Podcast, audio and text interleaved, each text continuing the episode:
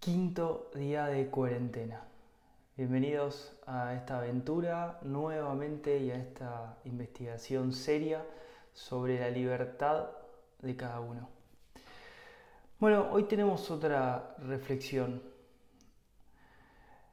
Creo que venimos brindando bastante información, los venimos acompañando de una manera diaria y me parece que, se está generando y se está gestando un gran cambio en cada uno de ustedes. La cantidad de mensajes son enormes. De todos modos, estamos respondiendo todos. Nosotros, nuestro objetivo es difundir la nueva medicina germánica, pero también difundir la verdad, difundir la libertad y difundir este mensaje de investigación seria con libertad. Para poder profundizar en esta investigación de coherencia, de libertad, de seriedad, es necesario también entender qué es la educación. Y es por eso que hoy subimos otra filmina más y se las voy a comentar. La educación no tiene fin. No se trata solo de que lean un libro, aprueben un examen y con eso se termine la educación. La vida entera, desde el momento en que nacen hasta que mueren, es un proceso de aprender. Y el aprender no termina nunca. De ahí su cualidad de intemporal, estar fuera de tiempo. Otro invento más. Pero no pueden aprender si están en lucha constante, en conflicto constante, en conflicto consigo mismo, en conflicto con su compañero, en conflicto con la sociedad. Y mientras tengan una imagen, estarán en conflicto. Sin embargo, si aprenden el mecanismo de cómo se forma la imagen, entonces verán que pueden contemplar el cielo, el río y las gotas de agua sobre una hoja, que pueden sentir el aire puro de la mañana y la brisa fresca entre las hojas. Entonces la vida tendrá un sentido extraordinario. La vida en sí misma, no el significado que la imagen le da. La vida de por sí posee un sentido extraordinario. Esta es otra frase que les compartimos y otra reflexión que les compartimos para investigar. Que cada uno haga su investigación. Es importante entender que las imágenes están creadas por la mente y la mente lo único que hace es acumular recuerdos del pasado los acumula, los gestiona, crea los pensamientos, el pensamiento te lleva al pasado porque está usando imágenes del pasado, eso te divide, te saca del presente y todo lo que vive destruye y todo lo que destruye genera conflicto. Entonces lo que estamos tratando de descubrir en esta cuarentena es si hay alguna posibilidad de que algún ser humano pueda vivir sin conflicto, pueda vivir ahora pueda vivir con seriedad, pueda vivir con orden,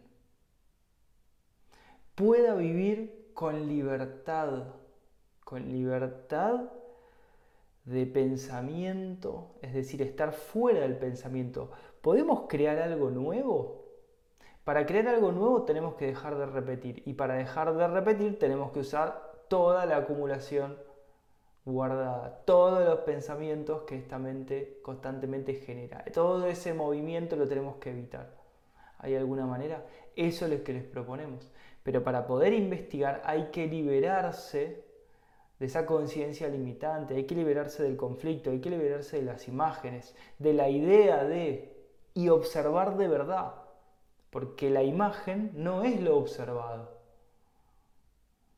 En el momento que nosotros a un niño le enseñamos que la flor se llama flor, deja de ver la flor.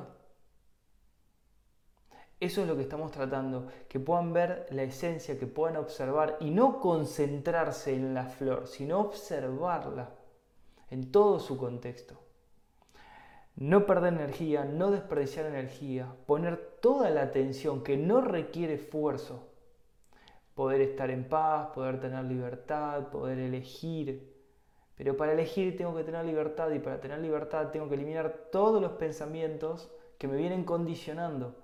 Y para eso tengo que tener seriedad, para poder ir hasta el fondo del asunto y poner fin de una vez por todas a mi sufrimiento, descubriendo de dónde viene, por qué se origina, por qué viene la violencia, por qué viene el deseo, el deseo de ser bueno, ser malo, de tener una vibración alta, tener una vibración baja, por qué me quiero separar, por qué me quiero dividir. Ahí viene el conflicto. La mente en sí misma es el deseo y eso es lo que tenemos que tratar de eliminar. Si eliminamos el deseo, eliminamos el conflicto.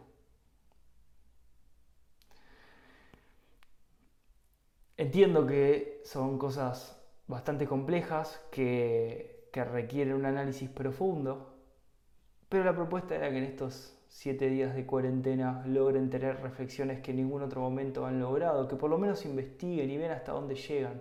Y si después logran la observación de ustedes, su atención, bueno, ahí va a haber un gran cambio.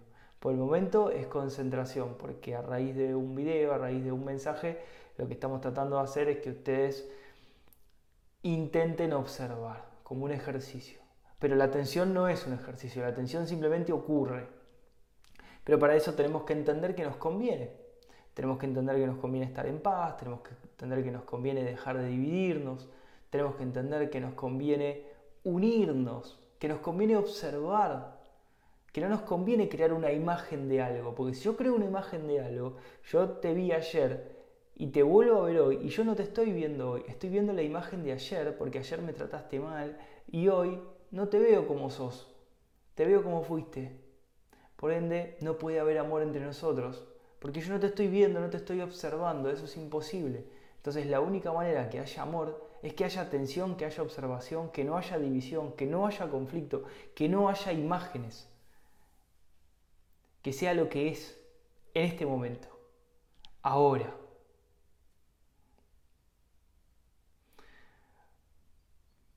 Profundicen en esta investigación. Van a descubrir algo maravilloso. Cuéntenos cómo van avanzando. Les mandamos un beso. Nos vemos mañana.